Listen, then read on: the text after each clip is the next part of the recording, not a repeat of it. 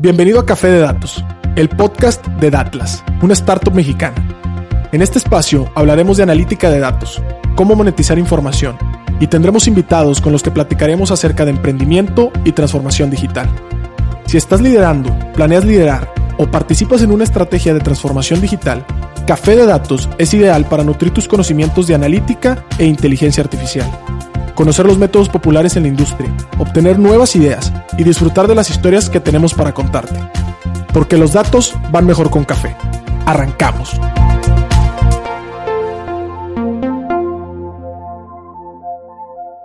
...9 de mayo, 9 de la noche, mañana es el Día de las Madres y no tengo regalo para mi mamá.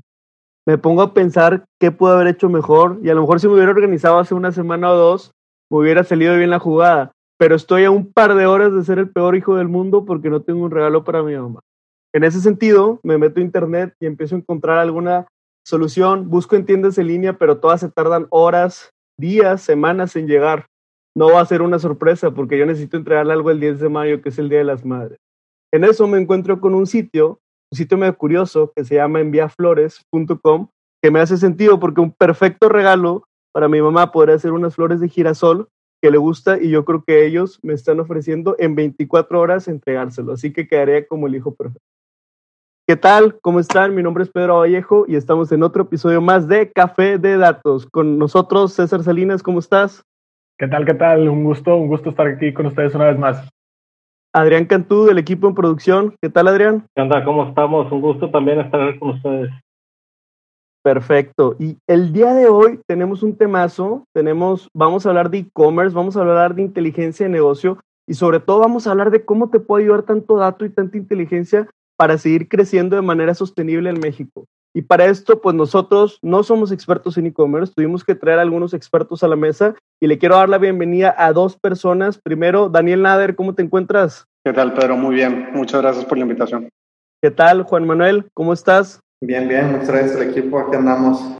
Excelente, pues muchas gracias por dedicar un pedazo de la tarde de su viernes y estamos muy entusiasmados porque ambos pertenecen al equipo de Envía Flores. Daniel, ¿nos puedes platicar un poquito de, de, tu experiencia antes de Envía Flores y lo que ahorita estás desempeñando, por favor? Sí, claro, mira, este, para los que no saben, yo he tenido una vida paralela con Pedro, entonces hemos tenido eh, la experiencia de estar como en el mismo colegio y luego en la misma universidad cursando la misma carrera.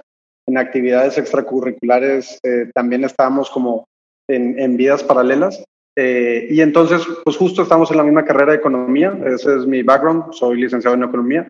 Después de eso salí para estar en las prácticas y luego en la planta en un fondo de inversión muy enfocado en temas de tecnología. En ese momento se llamaba Alta Ventures, ahorita también lo pueden conocer como Dalus Capital. Eh, posterior a eso, eh, estuve en las primeras etapas de Uber en Monterrey y pues ahí este, empecé como gerente de operaciones para eventualmente terminar llevando la operación de marketing, operaciones y cosas de política pública para todo el noreste de México. Eh, posteriormente entré a Rappi, este, también viendo el noreste de México un tiempito. Y después pues vine con, Jesús Martínez eh, a Envía Flores hace aproximadamente dos años, fue por ahí el primero de febrero 2019. Eh, en Envía Flores entré como en un tema de innovación y operaciones y recientemente me acabo de cambiar de área para estar con la dirección comercial. ¿Hay algún factor en común en toda tu carrera profesional? ¿Qué dirías? ¿Las, ¿Más las matemáticas, más lo digital, más la operación? ¿Cuál sería el factor en común que ha tenido toda la carrera?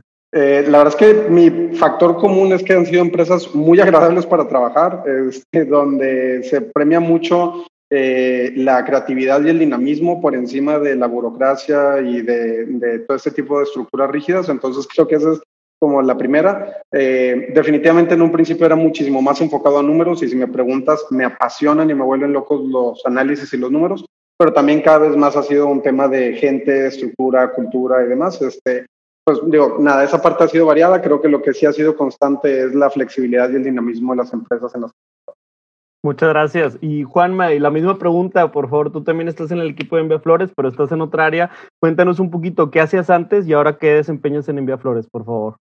Va, claro que sí. Eh, pues más bien, primero empiezo por el final. Actualmente me tengo la oportunidad de, trabajar, de, de, liderar el equipo de inteligencia de negocios en Vía Flores. Trabajamos en todas las áreas, entonces la verdad es una, es una dinámica muy, muy cool porque estamos conectados con, con toda la organización. Pero regresándome, yo soy ingeniero mecánico, nada que ver con, con, mi, con mi función actual soy ingeniero mecánico, después ahí estudiando, trabajando, estudié una maestría en calidad de productividad, un poquito más como una ingeniería estadística, en cierta manera, que fue donde me empecé a meter más a la parte de datos. Eh, comencé trabajando en una incubadora de empresas tecnología, y comparto eso ahí también con, con el buen Dani.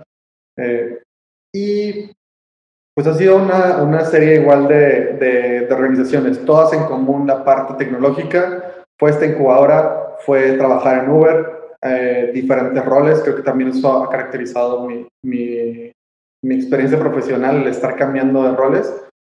Entrar a Uber, eh, estar administrando la retención de conductores, pasar al lanzamiento de funcionalidades en Uberpool, pasar al lanzamiento de nuevos productos con, con Uber Shuttle.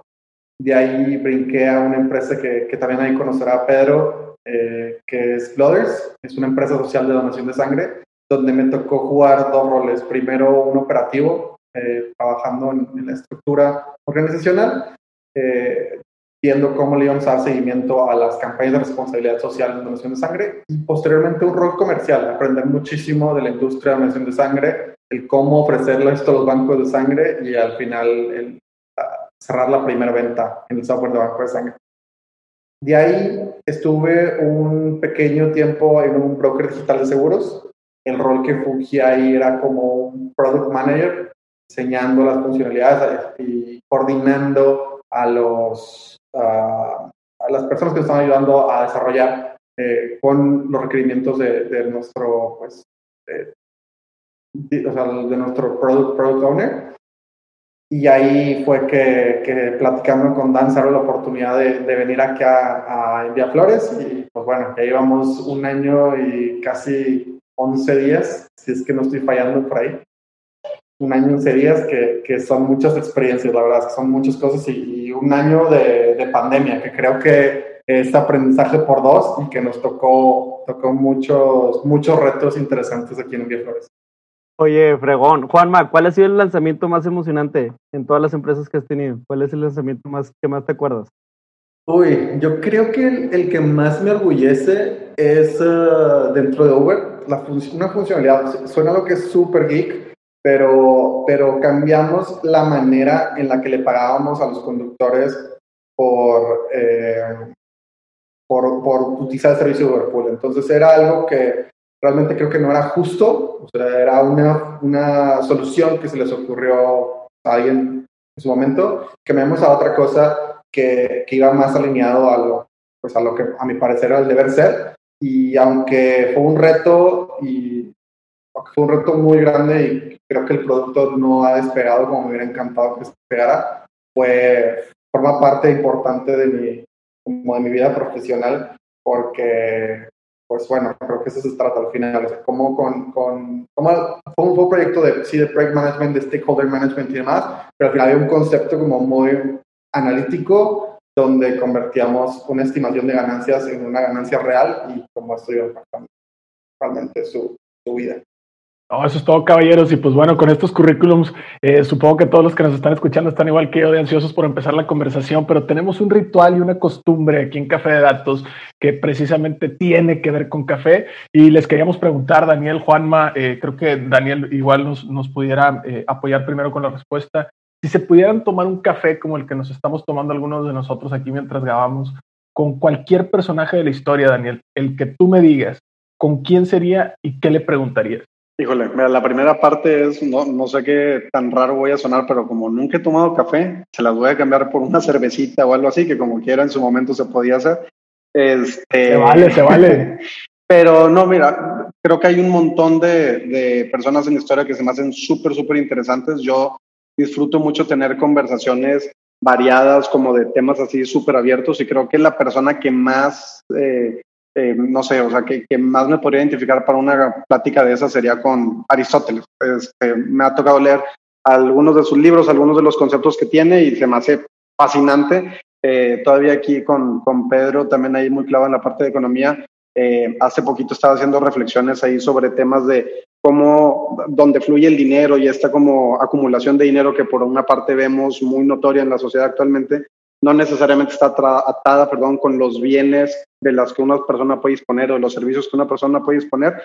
Y pensando y pensando y pensando este, sobre cosas que según yo eran súper innovadoras y nada, resulta que hace 2500 años este, ya estaba Aristóteles pensando en crematistics y en cosas de esas así medio, medio raras, que increíble haber conocido una mente como esas. yo me inclinaría por él, aunque de seguro hay N cantidad de personas más que también admiro eh, todos con un componente intelectual. Oh, me encanta. Y se me hace que él también elegiría cervecita sobre café, compadre. No sé por qué. Creo que el, el componente filosófico se da, se da, ¿no? Juanma, cuéntanos tú, eh, café o cervecita, ahora sí que lo que tú digas, pero ¿qué personaje de la historia y qué le preguntarías, mi estimado? Claro, no, yo, yo sí me echaría un café. Yo sí disfruto, sí disfruto el café, no soy tan, tan borracho como, como Dan. Eh, fíjate que no, a, diferencia, yo no me, cuando escuchaba la pregunta no me imaginé a alguien, alguien muy tan histórico, alguien tan, tan a lo mejor tan famoso. Eh, la primera persona que pensé fue en mi abuelo materno, no tuve la oportunidad de conocerlo, pero creo que a través de muchísimas personas eh, escuché como conversaciones, escuché anécdotas que, que me llaman mucho la, me llamaría, me llamaría mucho la atención poder platicar con él él fue oftalmólogo aquí en, Monterrey. Eh, de lo que escucho, de lo que pues al final no, no conocí, pero de lo que escucho fue reconocido en su, en su tiempo y al final también eh, un poco visionario sobre el crecimiento de la ciudad. Terminó comprando un terreno, se volvió luego una clínica eh, muy cerca donde, donde está la casa de mi mamá en este momento y entonces era como, ese lugar todavía ni siquiera se poblaba en Monterrey y terminó siendo un lugar poblado en Monterrey. Entonces, creo que tenía esa parte como de, visión, en esa parte de, de, querer ayudar a las personas. Era una persona que también daba, eh, pues hacía muchas obras de caridad, de, de operar cataratas a personas que no tenían cómo pagarlo. Y entonces, bueno, al final es alguien que, que comparto nombre con y que me hubiera gustado poderme echar una taza de café. Fíjate, me, me, encanta esta perspectiva, Juanma, porque en su momento de, los invitados, que ya llevamos varios, decíamos, oye, de pronto alguien nos dijo una persona que no era histórica, que era como que más contemporánea, y dijimos, oye, es el primero que no dice una persona histórica. Pues Juanma, eres el primero que dice una persona, una, un familiar, o sea, no una persona famosa, no un referente externo. Me, me gustó bastante. Ahora, eh, caballeros, ustedes se pondrán de acuerdo, pero ¿quién nos pudiera explicar para la audiencia que nos está escuchando qué es Envía Flores, ¿no? Y desde cuándo opera como e-commerce, ¿no? ¿Qué? Pues mira, este, enviaflores.com es la empresa de regalos a domicilio en México. Somos este, la empresa número uno de regalos a domicilio con no solamente enviamos flores, no sé si han visto por ahí las campañas recientes que hemos estado haciendo, sino también podemos enviar postres, peluches, eh, experiencias, globos, etcétera. Este, nace 100% como e-commerce, o sea, 2001 está la idea gestándose en la mente del, emprendedor eh, cuando él todavía estaba trabajando en la empresa en la que trabajaba anteriormente, que era Cigarrera, este, y se empieza a gestar ahí durante, durante este tiempo. Este, y en 2007 ya se dedica full time a esto y pues se ve como un cambio en el shift y en el crecimiento, ¿no? Entonces realmente hay como dos fechas este, oficiales, por así decirlo, del lanzamiento. La primera es la ideación, ya esté como MVP, enamorarse de la idea, empezarla a hacer funcionar. Y la segunda es eh, cuando ya agarra un commitment completo sobre esto y hace el all-in y es donde se ve el crecimiento exponencial. Eh, y pues al final del día lo que nosotros estamos buscando es poder dar la mejor experiencia de regalos en México, junto, ¿no? Con entregas, como ahorita platicaba Pedro al principio con la introducción, entregas que pueden ser no nada más en 24 horas, sino a veces en, menos de 4 horas, en menos de 3 horas, eh, con mucha experiencia de venta en el mismo día, ¿no? Y pues este, nosotros le simplificamos la vida al cliente y nosotros somos los que absorbemos esa complejidad para poderlos atender de la mejor. Me encantó, me encantó, muy conciso y todo. Ahora, eh, el nombre dice Envía Flores y ya nos explicaba Daniel que, que pues son regalos en general, ya hay otras cositas. Ahora, Chicos, ¿qué es lo más extravagante que, que alguien puede pedir o que alguien puede regalar a, otra persona y que puede encontrar ahí en Envía Flores? Uy, creo que es una, es una respuesta compleja. Hemos visto regalos, pues, combinaciones de regalos interesantes. Eh, podría, podría hablar con una, que, me, que me llama la atención y que, que recuerdo. Eh, fue ahora que tenemos globos personalizados donde tú puedes eh, elegir las palabras que vengan dentro de un globo. Recuerdo esta persona que utilizó tres globos distintos para hacer un mensaje completo. Entonces, en vez de, o rompiendo un poquito con lo, con lo tradicional, a lo mejor de, de un globo con felicidades, este, o sea, feliz cumpleaños mamá, ¿no? Eran los tres globos personalizados donde, donde este, pues hacía, hacía su propio regalo. O sea, inclusive que nosotros les queremos dar un catálogo abierto de, de opciones los clientes nos sorprenden y hacen su propio, su propio regalo más allá utilizando las herramientas de personalización que tenemos. Voy a, voy a, contribuir con otra que se me está viniendo en mente. Hace poquito una clienta cumplió 101 años, me parece, 100, 101 años, y, y, los nietos pues estaban comprando las cosas por envía flores y la verdad es que también ahí entra de repente hasta el, el soporte humano, ¿no? Tenemos aquí el equipo de Customer Experience en las oficinas, entonces eh, cuando nos platican una experiencia como esa, es, es que es una señora que va a cumplir 100 años, este, quisiéramos que adicional a lo que ya se ven en la página, venga esto, esto, esto, pues a veces también movemos ahí este, todos los, los mecanismos necesarios para hacer que funcione. Y en ese caso eran también como fotos personalizadas y cosas así que pues terminamos entregando y, y que quién sabe, digo, eventualmente también empiezan a ser productos que luego empezamos a ver que el cliente está comprando y que igual ya se los pudiéramos estar integrando de línea más adelante en la plataforma. Siguiendo igual con esta conversación de, personalización, ¿no? Y siguiendo con la línea del soporte humano que tenemos, pues sí, hay personas que nos dicen, oye, yo quisiera siete rosas rojas y dos claveles y tres gerberas y pues al final les damos una guía de que tampoco se trate de una regla que tenga lo que tenga, pero sí creo que creo que lo, que a la, a la parte de, de atención y realmente escuchar al cliente para satisfacer sus necesidades es algo que también gusta hace mucho. Buenísimo. Creo, creo, que, creo que hay muchas cosas locas que se me ocurren también. Yo hablando de regalos, cualquier, de pronto cualquier tontería y cualquier cosa seria también puede venir a pasar en el menú y me gusta porque yo me imagino en el día a día o en el reto ha de haber muchísima tentación a entregar otras cosas. O sea, si ya tienes choferes, si ya tienes bodegas, si ya tienes refris, porque pues hay que tener cierto cuidado con las flores, si no se ven, se, se, arruinan, pues bueno, yo creo que hay muchísima tentación, pero, pero también entendemos que trabajan con terceros y ahorita, y ahorita justo platicaremos de eso, pero me interesa poner en dimensionamiento, porque a lo mejor hay alguien que escucha y verdaderamente nunca se ha atrevido a usar Envía Flores, eh, seguramente ya escuchó un poco de ellos, pero no se ha atrevido a usar, y en ese sentido, escuchamos o leímos lo siguiente en White Paper, que White Paper es un, un medio acá local en Monterrey. Dice, enviaflores.com cerró en el 2020 con 1.3 millones de transacciones. Eso quiere decir que al día, en promedio, estaban teniendo 3.500 transacciones. Obviamente me imagino que hay ahí el 10 de mayo, el día de no sé qué y el día de no sé qué, que seguramente arrasa mucho del porcentaje o de la contribución de todo el año.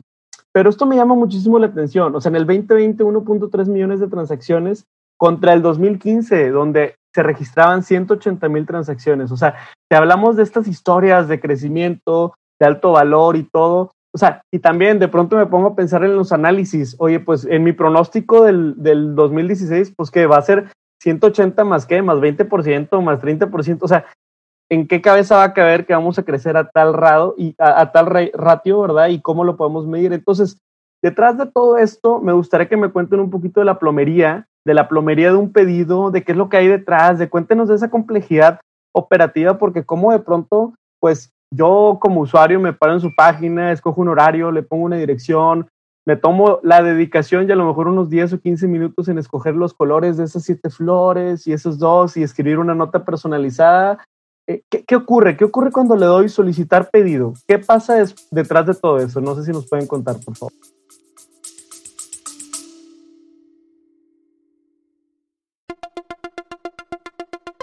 Te quiero invitar a que conozcas el nuevo programa de aprendizaje 15 técnicas introductorias de analítica de datos. dentro de la primera generación de Retos Academy. A través de nuestros 14 módulos podrás explorar una amplia variedad de temas que te proporcionarán las habilidades necesarias para triunfar en el análisis de datos. Y eso no es todo. Contaremos con tres talleres en vivo e invitados e invitadas sorpresa con quien podrás discutir tus proyectos, recibir orientación personalizada y llevar tu conocimiento al siguiente nivel.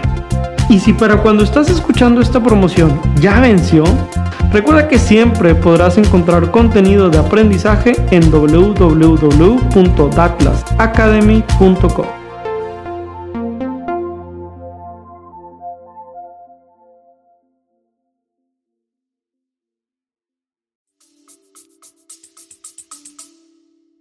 Claro, pues mira, te voy a platicar primero que el modelo de, de Envía Flores, para poder escalarlo en su momento, eh, iniciaron con florerías externas, ¿no? O sea, básicamente, eh, a lo mejor muy similar al modelo de un Uber Eats, de un Rappi, en donde el pedido estaba en una página front y es el, la orden se la distribuían a la florería que en ese momento hacía el arreglo y la entrega, ¿no?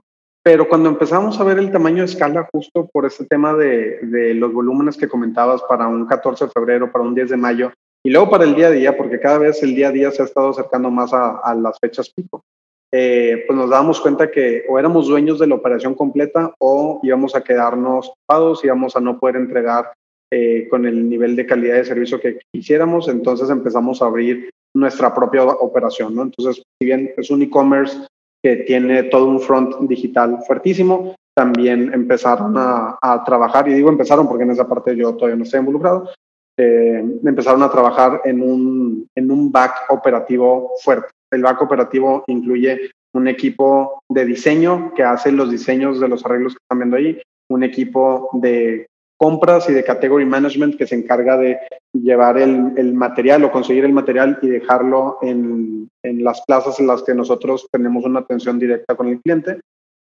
En las plazas tenemos un equipo que recibe el material, le da almacenamiento, como dices, los refrigeradores, todo este tema.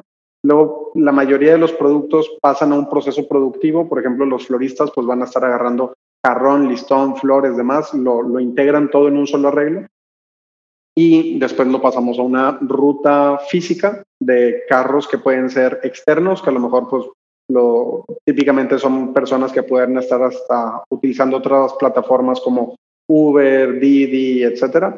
Eh, pero pues también lo fuerte son nuestras camionetas internas, que estoy seguro que les han visto en las ciudades ahí de con, con todo así color rosa, no envía flores. Muy rosadas, así es, muy características. Exacto, sí, pues siempre con ganas de, de, llamar la atención y de tener la marca presente en todas partes. Eh, y listo, o sea, el, el, producto sigue más o menos eh, ese flujo y bueno, ya la camioneta llega y lo entrega con el destinatario o el cliente final, ¿no? Entonces, ¿qué es lo que está pasando a nivel front y back? Tú haces el pedido, el pedido llega a un equipo de, de logística que entiende eh, rápidamente a qué ciudad es a la que va dirigida este pedido, cuál es el taller que lo tiene que estar operando, muy particularmente en Ciudad de México, una ciudad muy grande, pues tenemos más de un taller y entonces, este, pues a ver si Santa Fe te lo va a surtir un lado o el otro lado, es un poquito la parte logística que hacemos. Por ahí también alguna revisión manual y algunas revisiones estadísticas de temas de fraude y todo, pero es algo muy straightforward con lo que se hace en la industria. Le llega el pedido al taller y el taller eh, como, como vendemos producto que ya sabemos que tenemos, o sea, como no estamos conectados a través de plataformas terceras, pues yo ya sé que ese material lo debo de tener. Eh, nada más el taller, basado en los horarios en los que el cliente solicitó ese pedido, dispara la orden de producción. Se hace la, la orden de producción. Luego otra persona encargada de la logística dispara la orden de enrutamiento y de carga con los choferes y los choferes tienen una aplicación este, en donde van llevando track de los pedidos que tienen, ¿no? Porque como te podrás imaginar, este, pues es muy sensible el hecho de que te vayas a confundir con un arreglo de esto, ¿no? O sea, voy a hablar de las experiencias pasadas. Si yo le mando, este, perdón, si yo en, en Rappi, en Uber Eats, me compro unas enchiladas y al final me llega hamburguesa, mira, qué mala experiencia, pero no pasa a mayores. Pero si yo mando un arreglo con una firma que no es o con un producto que no es, o sea, pues es tercera guerra mundial para alguien y pues justo es algo que queremos evitar, ¿no? Entonces, para eso realmente eh, te podría decir que pues tal cual los diseños estos que se ven del iceberg, ¿no? O sea, el frontend lo desarrollamos nosotros ya es muy robusto, pero como quiera, lo que está abajo de esa pirámide del iceberg, de, de ese glacial, es muchísimo más grande que lo que está en el front y es todo para poder garantizar que estamos llegando en tiempo y forma y no tener errores en la entrega, ¿no? Entonces, este, ese es un poquito el flujo. Café de Datos es un podcast grabado por Datlas, una startup de analytics con sede en Monterrey, Nuevo León. En Datlas desarrollamos plataformas para transformar datos en decisiones de la manera más ágil posible. Con nuestros mapas en línea puedes analizar el entorno y conocer más de 50 variables de cualquier ubicación en México. ¿Te interesa probar nuestra plataforma? Solicita tu demo gratis en www.datlas.mx y comienza a vivir la experiencia.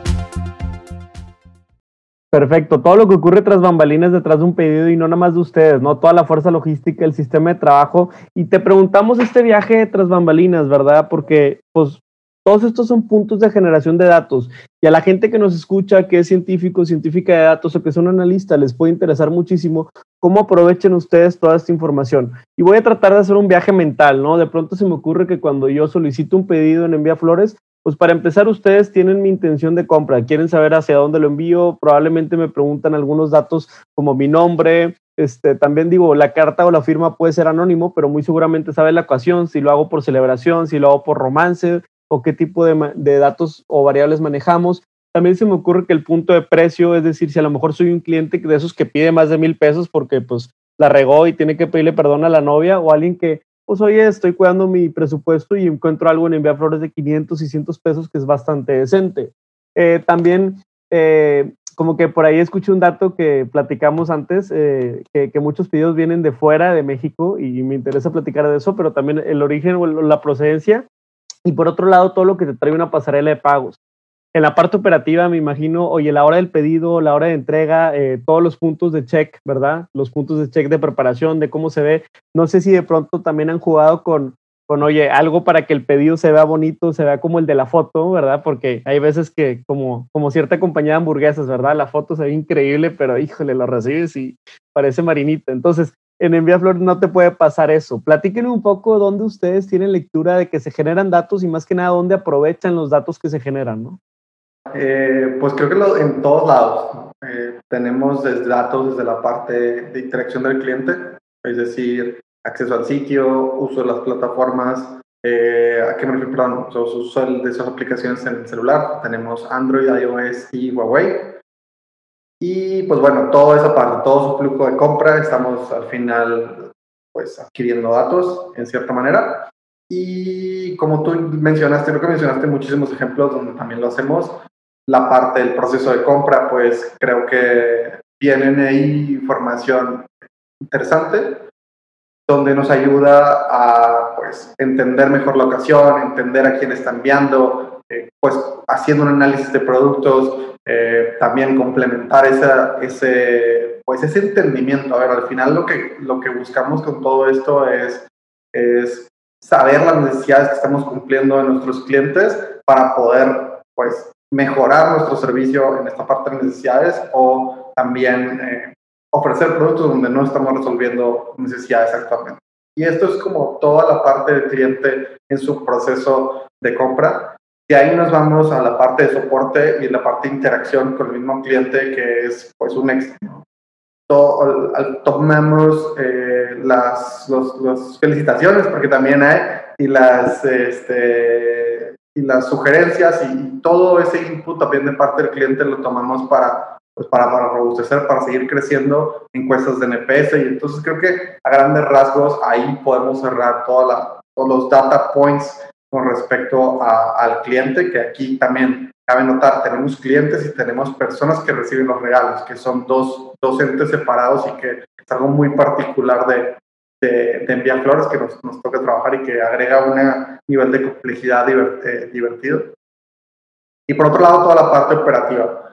Eh, nuestro proceso pues cada, cada, cada, persona en cada empresa tendrá, tendrá noción de, de qué tanto captura información de sus procesos operativos, pero yo considero que la, información que recopilamos en, en Envía Flores es, es, robusta y tenemos muchísima información de inventarios, de cuánto están tardando nuestros floristas en elaborar arreglos, eh, de los choferes, de las rutas. al final hay muchísima información también desde el lado operativo que nos ayuda a encontrar esas eficiencias operativas para, pues, para la organización.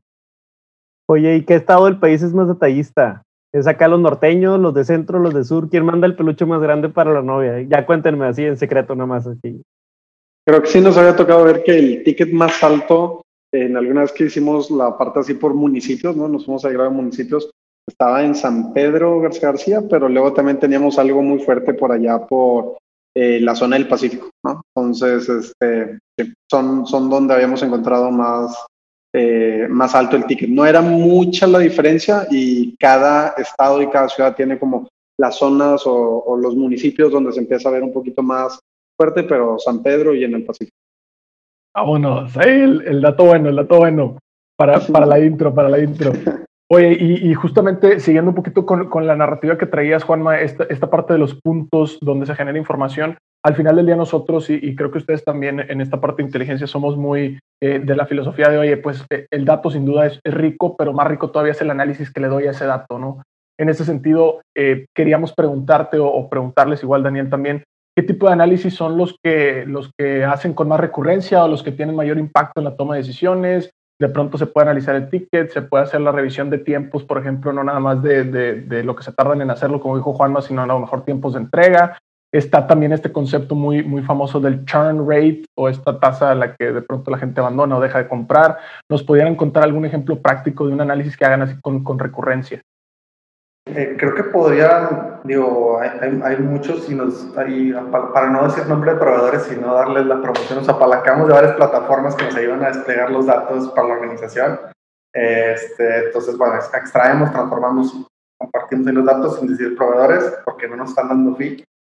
Eh, pero bueno, creo que lo que a lo mejor ya llevándolo en acciones y, y en, en, proyectos se me viene a la a la mente. Hemos mencionado ahorita muchísimo la parte de, ocasión y creo que es algo que, seguimos utilizando. Utilizamos eh, los artículos, utilizamos la clasificación de los artículos, también utilizamos los mensajes para identificar la razón por la cual eh, el cliente le está enviando al destinatario. Eh, la verdad es que aunque podríamos haber hecho un análisis súper complejo de Natural Language Processing, donde, ustedes, donde estamos utilizando State of the Art, eh, la verdad es que el análisis es mucho más sencillo y lo que busca es una serie de keywords, detectar una serie de keywords en un eh, script SQL y con esos keywords SQL nos da una idea donde no, a lo mejor no tiene esa precisión exacta, pero nos da una idea del 80% de los pedidos, o la presión del 80% de los pedidos de, estamos atirándole la ocasión correcta y pues nos ayuda a entender mejor el, caso de uso de nuestros clientes dentro del diafragma, porque eso podría ser rápido, uno, uno rápido lo que ya estoy mencionando, y ahí me iría a platicar de un modelo de, de retención de clientes que utilizamos, entonces lo que buscábamos era identificar la probabilidad de que un cliente nos comprara el siguiente año.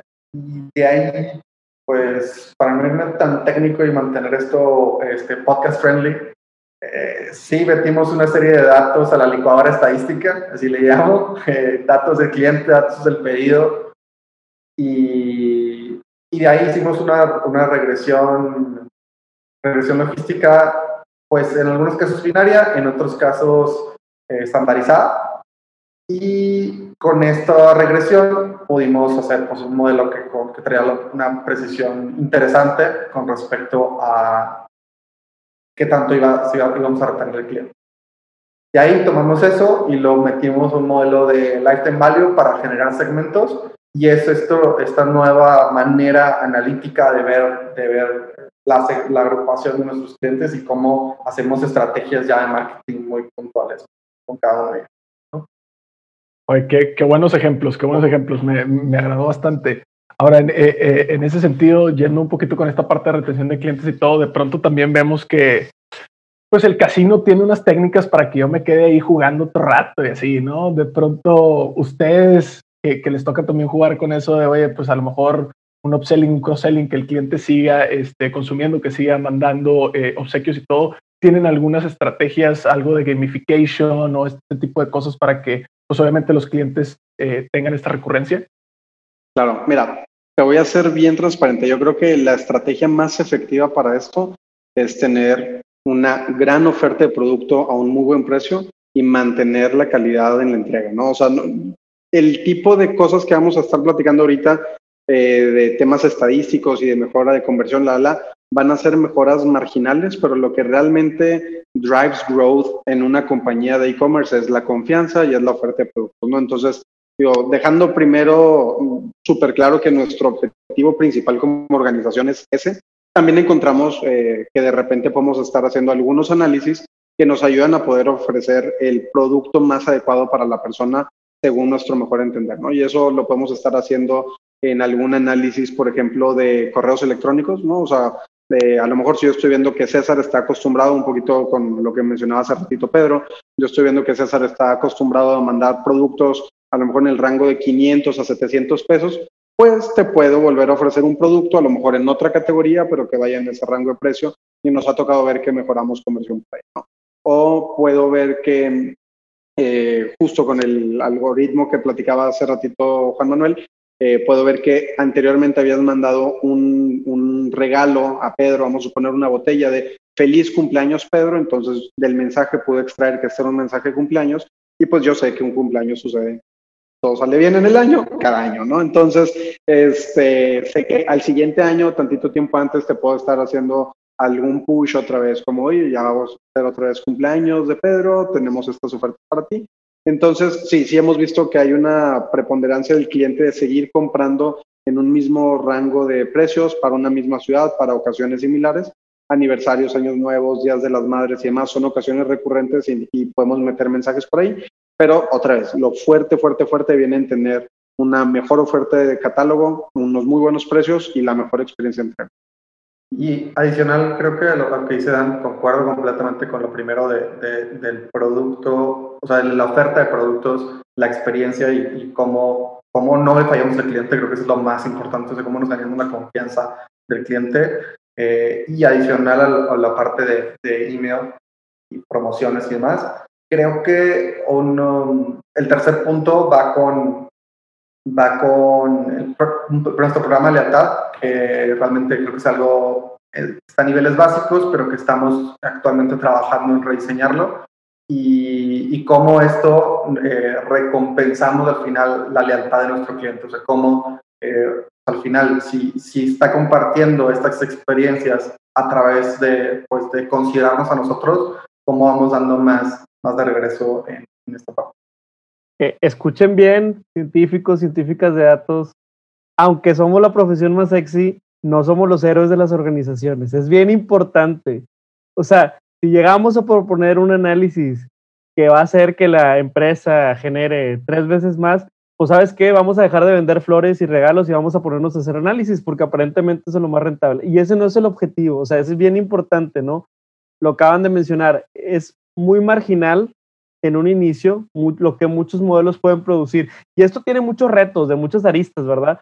Pero si estamos obsesionados con la calidad, con la experiencia del cliente, se va a ir dando naturalmente, oye, más análisis para mejorar la experiencia del cliente. Oye, mejorar estos y más datos para mejorar la experiencia del cliente. El para importa. Entonces, cuando tú eres un científico, científica de datos y quieres vender al interior de la organización una idea de análisis, es bien importante que tomes en cuenta el para qué, cuál es la prioridad de la organización y sobre esa ruta sumarte, no tratar de crear otro nuevo carril. Y creo que es un, un, aprendizaje bien importante. Muchas gracias acá por compartirlos. Ahora, ustedes han estado creciendo, hablamos, empezamos el capítulo, white paper, y ya muchos medios ya los, lo reconocen como uno de los casos de éxito de México que hay que voltear a ver, y más por, por el tema tan orgánico y tan sostenible que han creído. Eh, que han crecido. Yo les quiero preguntar, en, más en el tema de expansión, pues ahora están abriendo nuevos centros y están más presentes en, otras partes. Eh, ¿Qué rollo? O sea, ¿cómo, qué, análisis tomaron? Ustedes tienen un montón de decisiones, pero seguramente dijeron, oye, pues Querétaro, Guadalajara, no, ¿sabes qué? En Cancún, fíjate que ahí no son nada románticos, ahí son nada más del drink y ya, no te pagan ni una flor pero a lo mejor acá en esta zona. Entonces cuéntenme un poquito más qué, qué, qué usaron o qué análisis les ayudó para decidir en dónde, ¿no? Sí, mira, la primero eh, me gustaría platicar como la reflexión que estabas haciendo ahorita de, de este tema del rol que toma BI en una organización. Eh, digo, me ha tocado ver que, que, toma roles diferentes en las diferentes organizaciones en las que he estado. Hay unas en donde es más centralizado, otras en donde está más descentralizado y entonces tienes el, el, brain power para los datos como directo en el área comercial o a lo mejor lo tienes centralizado en un área de BI, cosas mixtas y demás. Eh, definitivamente tener a la persona de BI con este approach que dices, no enfocado en que quiero hacer el análisis más sexy, porque no necesariamente tiene que ser el análisis más sexy con la regresión, el modelo en Python más complejo ni nada. Eh, un poquito lo que platicaba hace rato Juan, o sea, este análisis de mensajes es, no sé, de, código funcional son seis líneas, siete líneas, ¿no? Ya de ahí nada más es palabras y palabras y palabras que te ayudan a clasificar, pero es algo muy simple, muy poderoso que nos ha sido de mucha utilidad y que el rol luego se empieza a convertir en cómo podemos transformar este insight, bueno, e, este, este análisis en un insight y el insight luego en una estrategia, ¿no? O sea, de poder identificar que de repente a lo mejor una ocasión está despegando más que otra, vamos a inventar que cumpleaños o aniversario está despegando más, y en una estructura como la que tenemos nosotros, que nos permite innovar rápido en los productos, mandar la señal al equipo comercial para decir, quiero que me hagas un desarrollo sobre cumpleaños y marketing sobre cumpleaños y todo para, para que el crecimiento que típicamente es marginal, lo podamos hacer un poquito más pronunciado. Entonces, muy de acuerdo, eh, la mayoría de las veces el crecimiento es marginal, no hay que estar asustados con el crecimiento marginal. A mí me encanta esta reflexión que te dice que 1.01 elevado a la 365 es igual a 37. Es decir, si todos los días durante un año tú vas mejorando un 1% contra el día anterior, termina siendo 37 veces más grande, más fregón, más rápido, más lo que sea. Entonces es, eh, digo, como todo, ¿no? Cuando lo piensas en exponencial, pues siempre corres el Excel y siempre te va a estar dando un gran número. Este, entonces no hay que tenerle miedo a los crecimientos eh, marginales porque si eso los hacemos de manera constante, tenemos grandes resultados, pero también de repente entender cuándo hay que extraer un poquito el, el, análisis, convertirlo en un insight y eso llevarlo a una estrategia que llegue y le pegue al producto, que llegue y le pegue a la operación, que casi siempre es lo que mueve de manera más fuerte el negocio. ¿no? Entonces, esa es un poquito la reflexión que estabas platicando. Y en cuanto a la expansión, pues mira, otra vez, nuestra vocación es estar sirviendo de una mejor manera a los clientes, ¿no? O sea, esto que te platicaba de ser la plataforma de regalos más confiable en México, pues es algo que tenemos como un mantra. Y entonces hay ocasiones que nos toca tomar decisiones que puede que no estén tan fundamentadas en lo financiero. Y entonces aquí tienes al CFO diciendo que a lo mejor eso no puede ser sentido, aunque la verdad es que nuestro CFO es bastante razonable para eso, pero típicamente en otra empresa tendrías una persona de finanzas como... Adelante, adelante, Juan. Este, tenemos de repente inclusive hasta el equipo de BI que pudiéramos estar diciendo, oye, pues es que a lo mejor puede hacer más sentido un poquito lo que decías, Pedro, explorar otro, otro canal, otro este, producto que queramos estar dando y que a lo mejor no sea la ocasión de regalos, porque ya tengo toda la infraestructura, que tampoco es que se descarte esa, esa vertical, pero de repente sabes que tu cliente quiere eso, ¿no? Y cuando nosotros tenemos, por un lado, la parte eh, cualitativa con el Customer, con, con el Customer Experience Team, in-house que nos dice, me marcan las personas diciéndome que quieren mandar algo a Sinaloa, pero que no, el catálogo no está tan amplio. Y que después vemos las tasas de conversión que tenemos en la página, pues nos va dando una idea, ¿no? Macheas eso con INEGI en temas de población, de economía, un poquito lo que ya estamos viendo de movimiento en la página y la oportunidad perdida. Y pues justo, o sea, como no tenemos un modelo que, que nos permita que las florerías que estén a distancia puedan entregar productos integrados, es decir, la flor con el pastel, con el peluche, con el globo, el catálogo se hace muy limitado y pues no servimos de la mejor manera a los clientes, ¿no? Entonces, eh, en esos puntos, cuando ya tenemos como estas tres, cuatro data points en, el, en la misma dirección, decimos, mira, aunque a lo mejor en un principio no sea tan redituable financieramente, este, pues nos hace mucho sentido servir de una mejor manera a nuestro cliente. Vamos a abrir un, un centro por allá y justo este año va a ser un año de muchísima expansión por, para Envía Flores. Creo que las personas que están afuera de, de las ciudades, voy a decir, típicas en donde, la ciudad, donde las plataformas de e-commerce operan, van a encontrar que vamos a estar mejorando cada vez más nuestra, nuestra catálogo, nuestra oferta de producto, que como te decía anteriormente, eso es lo que vemos como la clave para poder estar ganando en el e-commerce. buen producto, buen precio con la mejor entrega, este, ese va a ser ganador y cuando abramos eso en el resto de ciudades, pues vamos a ver ese, ese éxito, a lo mejor no en el corto plazo, pero en el mediano largo plazo por la inversión que estamos Oh, me encanta, muchísimas felicidades. Creo que esa, esa visión tan clara es, es algo importante. Ahora, eh, caballeros, audiencia, estamos llegando como al último bloque. Ahorita Pedro tendrá la oportunidad de hacerles una pequeña recapitulación como la que siempre hacemos. Pero antes quisiera preguntarles algo que, que justamente hemos hablado en otros eh, episodios con otros invitados alrededor de, de, del e-commerce. Y es que hay hoy en día, ¿no? Sabemos que hay plataformas que, te ayudan a vestir una tienda en línea, ¿no? Y mucha gente, sobre todo en pandemia, pues se aventó y dijo, ah, pues esto es como vender chicles y déjame me aviento y me armo mi tienda en línea, etcétera. Tenemos entendido que, en el caso de ustedes, pues la tienda en línea es, propietaria, ustedes la desarrollaron, es decir, se fue construida por su equipo técnico. En este sentido, ¿qué beneficios le han encontrado al hecho de, de que el desarrollo haya sido interno, ¿no? Claro, pues mira, como dices, todo el desarrollo ha sido in-house. Te puedo decir que creo que la única cosa que no está in-house puede que sean ahí dos, tres servicios como el de call center, por ejemplo, o sea, con el que se están tomando las llamadas, pero todo el front, todo el back es in-house. Eh, un gran equipo de desarrolladores que tenemos, el, CTO es una persona súper talentosa que, ahorita les platico eh, en qué nos ha estado ayudando eso, y también un gran equipo de operaciones y de comercial, que inclusive también, repito, antes de que yo entrara, que ya estaban trabajando como en esta integración del front con el back y de poder tener una trazabilidad de todo lo que está pasando con los materiales y los productos eh, por todo el flujo de la operación, ¿no?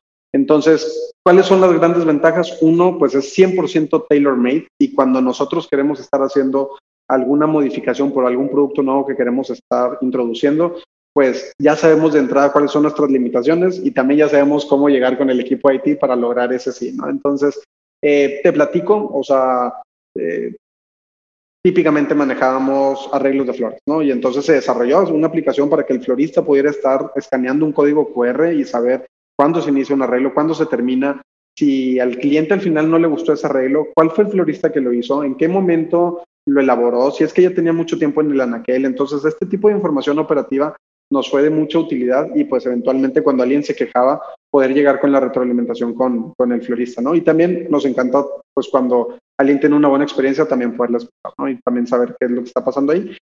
Integración hacia atrás, todavía vamos a estar trabajando para un tema de materiales, inclusive poder llegar a qué proveedor fue el que surtió la flor, que no le gustó al cliente, etc. Eh, pero después vienen otro tipo de productos, ¿no? Este, creo que ahorita mm, Juan me ha mencionado uno de estos, o sea, los productos personalizados son mucho más complejos, ¿no? No es lo mismo decir, mira, eh, Pedro, te voy a mandar una de las 10 botellas que pues es genérico, si te llegó botella 3B o de alguna marca en particular, sale del anaquel eh, o salen del taller 10 botellas, pues si te llegó una u otra u otra, no importa con que te haya llegado la botella que compraste con la tarjeta del mensaje, estamos del otro lado. Pero ahora se hace un poco más complejo porque el producto que estamos sacando ya es personalizado, ¿no? Entonces ya tenemos un globo que dice, voy a repetir aquí el ejemplo de Pedro, pero feliz cumpleaños Pedro, ¿no? Y de hecho estamos ya introduciendo otro que, lleva una doble personalización, feliz cumpleaños Pedro, y ahí ponemos la edad de Pedro, que no voy a revelar acá para la audiencia, para que no vaya a haber malos entendidos, ¿no? Este, entonces, todo este desarrollo eh, que, que, se hace cada vez más complejo, es muy difícil poderlo tener con, con las páginas, ¿no? Y con estas páginas que te ayudan a estar vistiendo los sitios. Entonces, por eso se tuvo que hacer in-house, para poder mantener la flexibilidad y el dinamismo que requiere el negocio, que requiere la industria y que requerimos también nosotros como equipo, ¿no? O sea, lo que les decía al principio, que el, común denominador de los equipos en los que he estado es el alto dinamismo y envía flores para nada que es la excepción. Al contrario, o sea, me ha tenido a, a tope en este dinamismo y pues lo mismo pasa con los sistemas y los sistemas van lentos, tienes una persona de IT que se tarda tres semanas en contestarte, la, la, oportunidad ya se nos fue. Entonces, el equipo de sistemas, la verdad es que ha sido un, gran acierto el tenerlo in-house y la cercanía que tiene con la operación y con el equipo comercial también han sido un súper, súper acierto. Este, hay otros productos que vamos a estar desarrollando hacia adelante que también requieren de este dinamismo y que también requieren como de cosas muy específicas de subir cierto tipo de archivos, de estar haciendo cosas demasiado, demasiado específicas que no vemos que una plataforma de e-commerce tradicional pueda servir. ¿no? Entonces, esa es parte uno. Y nada más retomando ahí como el tema de, vestir página, ahora en el lado de productos, eh, y pues para la audiencia que, que, le gusta también mucho el tema de datos. Eh, otro de los análisis que, que, típicamente hacemos también es entender este producto con qué se puede estar cambiando bien, ¿no? Entonces, ayudarle a simplificar un poquito también la experiencia de compra del usuario, que pudiéramos estar viendo que cierto arreglo de flor se vende mucho con cierto postre, entonces, ¿para qué decirle al usuario, por un lado me compras uno, por otro lado me compras otro y empezamos a hacer venta más sugerida, en algunos casos hasta el mismo combo, este, eh, para nosotros dar de alto un combo es porque realmente le estamos haciendo una apuesta y pues justo llegamos y le tomamos foto a los dos productos integrados, cómo es que uno se utiliza con otro y demás. Entonces, ese es también un análisis que nos ayuda tanto a venta incremental, pero otra vez, más allá de estarlo viendo como venta incremental, que no es que estemos peleados con esa parte, es porque sabemos que estamos sirviendo de una mejor manera al cliente, que ahora en un solo clic puede estar comprando la experiencia de regalo completo que iba a querer y no tiene que estar buscando por toda la página cómo armar mejor su experiencia. Y digo, lo, mencionaba porque esto también nos ayuda a tener la cantidad de catálogo óptimo que necesitamos para cada una de las categorías, en donde a lo mejor puede que tengas 10 productos, pero en el mix and match de esos puedes terminar con 15, 20, 30 de un catálogo relevante para el cliente.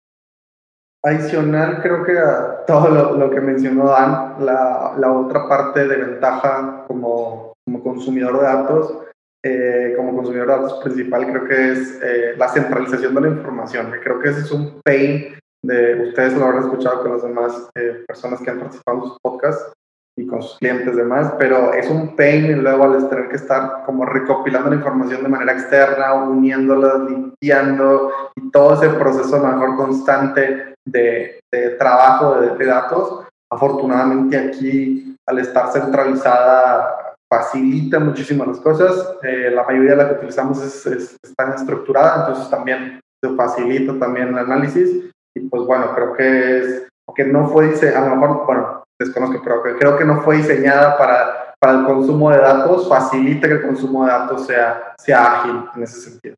Sí, como como el meme, ¿no? Llegas de científico de datos, hola, ¿qué tal? Bienvenido, ya te reclutamos. Ahora tomo la base de datos, límpiela. Ay, no, ¿verdad? O sea, 80% del tiempo de un analista muchas veces es limpiarlo y no en realidad analizar. Me parece bien interesante también el comentario de Daniel, el, el tema de, de cómo capitalizar o cómo con un buen equipo de tecnologías, porque creo que el área de tecnologías tiene que convivir con la organización y no tiene que ser un gatekeeper, tiene que ser más un habilitador, ¿no? Y, y muchísimas veces generar esa sinergia porque pues la gente que nos escucha de TI sabrá que todo el día comercial, marketing está diciéndole cartitas a Santa, oye, quiero esto, quiero esto, quiero esto, quiero esto. Y, y, y sabe, sabe alguien de TI que, que, a veces es como yenga, de que, oye, es que espérame, o sea, mi, mi compromiso es que 24/7 este sitio está operando y eso es lo primero.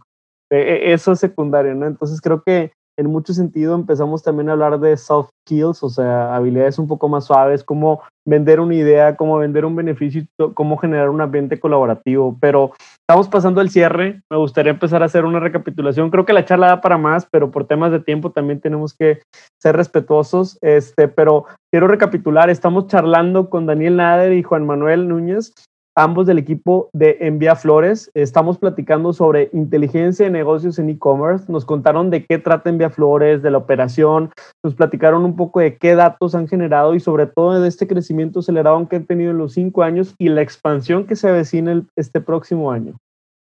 Otro tema importante que nos han eh, justamente explicado es eh, el tema de cómo pueden aprovechar los datos, dado que su plataforma es in-house, el desarrollo pues no es de estos que hemos escuchado en Chopnet, Magento, ¿verdad? Esos, tal vez son novedades. Ellos como nacieron, ¿verdad? Muchísimo más antes, pues generaron algo in-house y, y creo que es de valorarse porque el consumo de datos y la información puede ser justamente listo para ellos.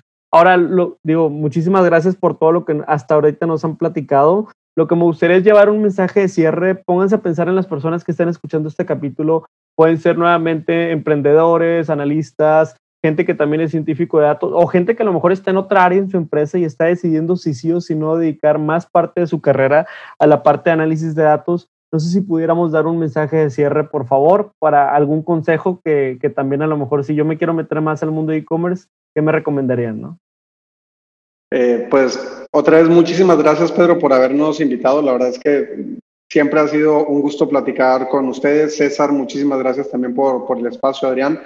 Este, un gustazo haber estado con ustedes. Eh, pues, ¿qué te digo? O sea, en el tema de, de, datos, la verdad es que como platicábamos, una de las cosas que más nos apasiona tanto a Juan Manuel como a mí, como yo sé que toda la audiencia que está con nosotros, eh, para mí la recomendación un poquito eh, es saber para qué estamos utilizando los datos y luego ser una especie de emprendedor con los datos, ¿no? O sea, eh, yo lo que he aprendido de datos realmente creo que no ha sido con una instrucción académica. Te puedo platicar así rápido mi anécdota de cómo fue que me aventuré en esto. Tú, tú mejor que yo debes de saber que en economía no es de que no eres ajeno a los datos, pero no estás eh, educado para poder manipular los datos con la facilidad con la que se requiere. Pero estaba en Uber y todos los lunes era la tarea más burocrática y desgastante mentalmente hablando, que era calcularle los pagos a los choferes, en donde era extraer, te pasaban una base de datos, la tenías que estar manipulando por todas partes para poder sacar bonos, para poder sacar utilización, fraudes, etcétera, que todo eran reglas lógicas que tenía que estarle dedicando todo mi lunes invariablemente, porque pues entras como entry level y es donde, donde te están este, cargando ese tipo de, de tareas y cuando te empiezas a desesperar de estar haciendo eso, porque dices, yo, yo no quiero estar haciendo esto toda mi vida, eh, tienes un objetivo y mi objetivo era, voy a aprender algo para poder hacer esto con un solo clic, ¿no? Y ahí fue eh, ver que realmente estaba este lenguaje que era SQL, de donde podía estar haciendo las transformaciones desde ahí. Y desde ahí, pues, no paré, ¿no? O sea, desde ahí fue, vamos a hacer esto de manera automática, funcionó. Eh, otra serie de análisis y de cosas que estábamos haciendo, pero siempre era con una con un objetivo y una visión súper clara de cuál era el resultado en el negocio que quería.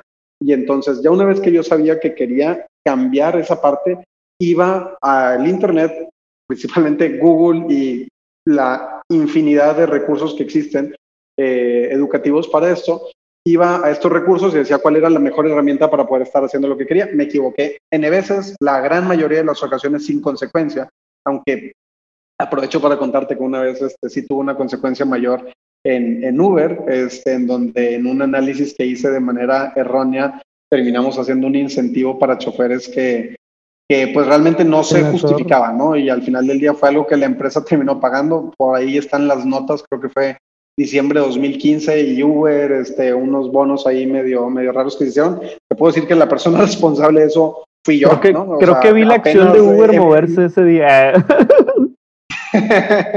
todavía no había salido la bolsa, de seguro hubiera ahí movido un poquito, pero eh, todavía yo neófito en el mundo de los datos, pues yo ahí como súper creído de que ya podía estar haciendo eso y tómala, gracias a Uber, gracias a mi ex jefe que me perdonaron la vida, prometí devolverles la lana que se perdió ahí a base de encontrar fraudes y lo, o sea, se logró. Entonces justo más me fui metiendo en el tema de datos para ahora encontrar de que cómo puedo agarrar fraude para poder estarle este, pagando a, la empresa pues el error que había cometido, ¿no?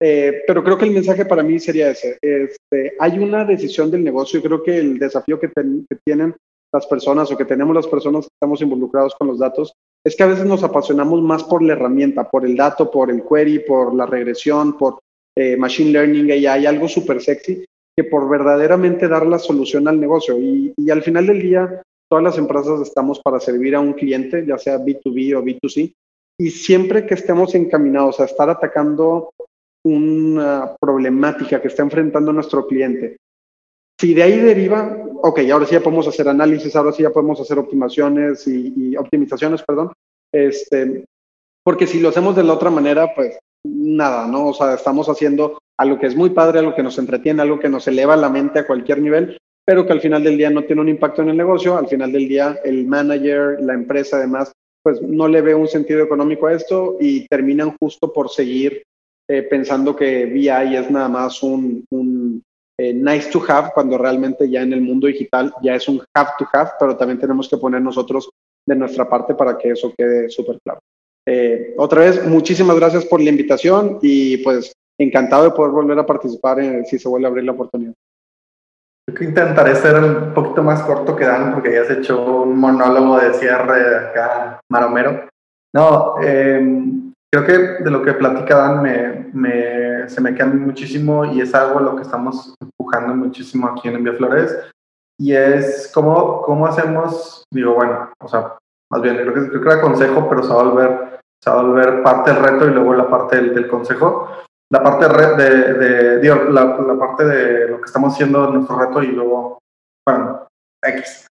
Eh, y es cómo traemos la data o cómo traemos ese análisis de data hacia la persona que está teniendo ese problema. Pues, sin duda alguna, eh, ese ejemplo que mencionaba Dan en Uber es, es, es, problemas que están teniendo todas las personas en diferentes roles y es eh, al final al habilitar a las personas a que puedan consumir la data y puedan resolver sus propios problemas, pues es donde, donde vamos a encontrar mejoras un poquito más rápido como a nivel organizacional. Y creo que esa parte resume el, el reto de la organización.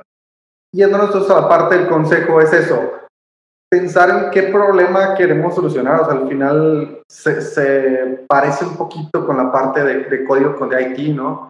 Es qué problema tenemos y cómo con datos realmente lo podemos solucionar si no partimos de algo, creo que es como tangible, algo con un objetivo claro, vamos a poder, pues sí, hacer un análisis exploratorio, sí, hacer un modelo, pero pues ¿para qué? Entonces, eh, la mejor manera en la que puedes, creo que la que puedes aprender es aplicándolo y si es un problema que es tuyo más que de un tercero, eh, tienes esa mayor afinidad a poder encontrar una solución real a las Si estás escuchando este podcast, Café de Datos, seguramente te interesan los temas de Big Data e inteligencia artificial. Nosotros, desde nuestra startup Datlas, hemos desarrollado este tipo de tecnologías. ¿Quieres conocerlas? Te presentamos a Laura, nuestra asistente virtual, que te apoyará a descifrar el entorno comercial de cualquier coordenada de México. Llenando un sencillo formulario de 10 preguntas, obtendrás un reporte completo, con más de 50 variables de entorno y recomendaciones personalizadas para tu negocio entra a www.datlas.mx diagonal marketplace. Perfecto, pues muchísimas gracias. Muchísimas gracias. Para nosotros los consideramos muy buenos colegas, muy buenos amigos y de verdad que creo que este episodio va a agregar muchísimo valor. Antes de cerrar, espérense, tenemos el juego Rapid Fire, no se nos olvida. Así es, caballeros, llegaron ahora sí a la parte para la que no están y nadie está preparado porque es la sorpresa, pero se llama Rapid Fire, justamente eh, entre nosotros les estaremos lanzando un par de conceptos con los que ya están familiarizados, no se preocupen, pero la idea es que sin mucha explicación nos digan en su opinión si este concepto lo consideran que está sobrevalorado o subvalorado o subvaluado, ¿no? Eh, conforme a su opinión, ¿sale? Es decir, por ejemplo, podemos lanzarles el hecho de, oye, carreras universitarias y ya ustedes nos digan, no, están sobrevaloradas, o no, están subvaloradas, todavía vale la pena algunas de las carreras, ¿no? Entonces, entendida la dinámica, ¿cierto? Perfectísimo. Entonces, eh, empezamos con algo como tranquilito, ¿no? Temas de inteligencia artificial. Por ahí Juan me había mencionado en el PIC, cositas así. Inteligencia artificial, en su opinión, caballeros, ¿sobrevalorada o subvaluada? Yo creo que está subvaluado. Eh, está subvaluado, pero se pueden utilizar herramientas más sencillas como pasos iniciales. Excelente. Daniel. Vas a tener un problema. Los economistas tenemos la mala fama de decir para todo depende, ¿no? Entonces, si quieres nos preguntan a mí todas. este, por ahí también había un chiste que decía, que no me acuerdo qué presidente de Estados Unidos que quería que su asesor económico tuviera una sola mano porque en inglés el economista responde on one hand this, on the other hand that ya una sola mano y puede responder. Creo que me va a pasar lo mismo. Eh, creo que la mayoría de las personas no estamos eh, todavía conscientes del gran impacto que va a tener la inteligencia artificial, por eso yo diría subvaluada, pero las personas que están conscientes este, lo tienen completamente on board, ¿no? Pero, o sea, inteligencia artificial desplazando un montón de trabajos que actualmente consideramos solamente el humano eh, y que todavía no veamos ese riesgo a nivel gobiernos, que no veamos ese riesgo a nivel empresas, a nivel personas, Mm, me suena que está muy subvaluado o infravalorado el impacto que va a tener esta tecnología. Excelente, me encanta. Ahora, eh, en este sentido, ustedes que, que, que, mueven mucho este tema de pagos y todo el tema criptomonedas, el día de mañana que estamos pagando ahí con, con bitcoins, etcétera, los regalitos, ¿cómo lo ven, Juanma? ¿Sobrevalorado o subvaluado? Ese sistema perso, delicado. No, la verdad es que particularmente yo no creo en las criptomonedas, entonces yo voy a... La tecnología, la tecnología blockchain creo que son cosas interesantes. No, no me puedo considerar experto, me puedo considerar como apenas conocedor, puedo decir que esa parte está interesante, pero las cripto en mi opinión personal, así como algunas otras cosas, eh, está sobre, sobrevalorado. Excelente. Daniel, en tu caso. Infravalorado. Este, yo creo que, que eh, digo, las divisas o, las monedas fiat que tenemos actualmente por parte de gobiernos, la, la, la, que no tienes un control de cuál es el supply que estamos teniendo de ese dinero en la economía, pues mm, literal, no tenemos ese control. Que por ahí se tenía el dinero líquido de Estados Unidos ha aumentado en un 40% en los últimos meses después de la pandemia, ¿no? Este, y pues toda esa es inflación de Estados Unidos y esa es inflación que luego te exportan y que ni siquiera tienes cómo defenderte ni nada. Y que cuando es una criptomoneda que eventualmente tiene ciertos parámetros inviolables y que sabes cuál es el rate de crecimiento que va a tener, pues esa certidumbre de, de que el dinero que tienes ahorita no se va a estar extendiendo o el valor de ese dinero no, no se va a estar disminuyendo, me suena que es muy bueno eh, y creo que pues va a estar hacia adelante. ¿Cuáles van a ser esas monedas? No sé si va a ser Bitcoin u otra, pero yo diría infravalorado. Perfecto. Y el último, por mi parte, creo que de estos conceptos, eh, también ahí fantaseando un poco, me imagino que de pronto, eh, pues no nada más hay estos camioncitos que entregan rosas, sino que de pronto a lo mejor drones, ¿no? En ese sentido, Juanma, ¿cómo ves esta parte de los drones? ¿Sobrevalorados, subvaluados? Yo creo que están sub valuados en el sentido de los usos que le hemos dado hace el momento. Creo que son, son usos más como de entretenimiento, o creo que es lo que más se, se, conoce, se conoce, pero hay otros usos eh, industriales, comerciales, y más que el delivery, creo que hay otras industrias donde más se puede ver beneficiado el uso de, de drones. Pues bueno, también se me viene a la mente, pues sé que militar, pero no sé, muchísimas cosas. Entonces, subvaluado es la, la respuesta de mi parte. Excelente. Excelente. Daniel, por tu lado. Pues mira, para la industria donde estamos ahorita, sobrevalorado. La verdad es que nos hemos dado cuenta que la mayoría de las ocasiones que nosotros atendemos se celebran durante todo el día, ¿no? O sea, tú cumples años todo el día, tú cumples un aniversario todo el día. Entonces, eh, realmente la entrega terrestre, además de que es mucho más barata porque pues, no tienes que estar consumiendo un montonal de energía para mantenerte en el aire y puedes tener mayor capacidad de carga y zonas y demás. Creo que, pues, eh, si bien es posible que más adelante tengamos conducción autónoma para hacer esos repartos, el tema de drones que estén volando para el reparto en, en una industria como la nuestra, definitivamente es sobrevalorado. Habrá unas industrias que a lo mejor puedan ser más sensibles en donde quieras ese producto más inmediato. De hecho, la industria alimentaria creo que tiene eso, ¿no? O sea, tú cuando tienes hambre, pues quieres tus tacos ya, ¿no? No te quieres estar esperando. Entonces, probablemente ahí puede que haya algo más.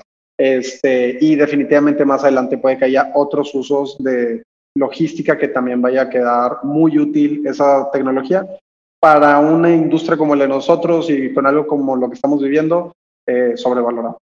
Excelente, sí, eh, e-, ese tipo de aplicaciones está interesante. Pues, pues lo noté, lo noto muy entusiasmado por la tecnología, pero, pero todavía nos queda por ver, por ver qué beneficio nos queda. Así que quiero pasar a dar el cierre del episodio. De verdad les agradezco mucho su tiempo. Nosotros admiramos mucho lo que hacen en Envía Flores y, y admiramos mucho sobre todo el ambiente de colaboración que tienen. Nos queremos despedir. Muchas gracias a todos los que nos escuchan. Eh, mi nombre es Pedro Vallejo. Con nosotros César Salinas para servirles, ya saben. Adrián Cantú Producción. Daniel Nader, muchísimas gracias otra vez. Y Juanma, eh, gracias a todos por escucharnos. Buenísimo, muchas gracias. Siguen en redes sociales, arroba envía flores. Hasta la próxima. Hasta aquí el podcast de hoy. Gracias por escucharnos. Puedes seguir disfrutando de tu café y aprendiendo analítica de datos en nuestro blog con más de 180 columnas acerca de analítica, emprendimiento y transformación digital. Visita blogdatlas.wordpress.com y disfruta del contenido. Finalmente, no olvides suscribirte a Café de Datos, el podcast de la startup Datlas. Hasta la próxima.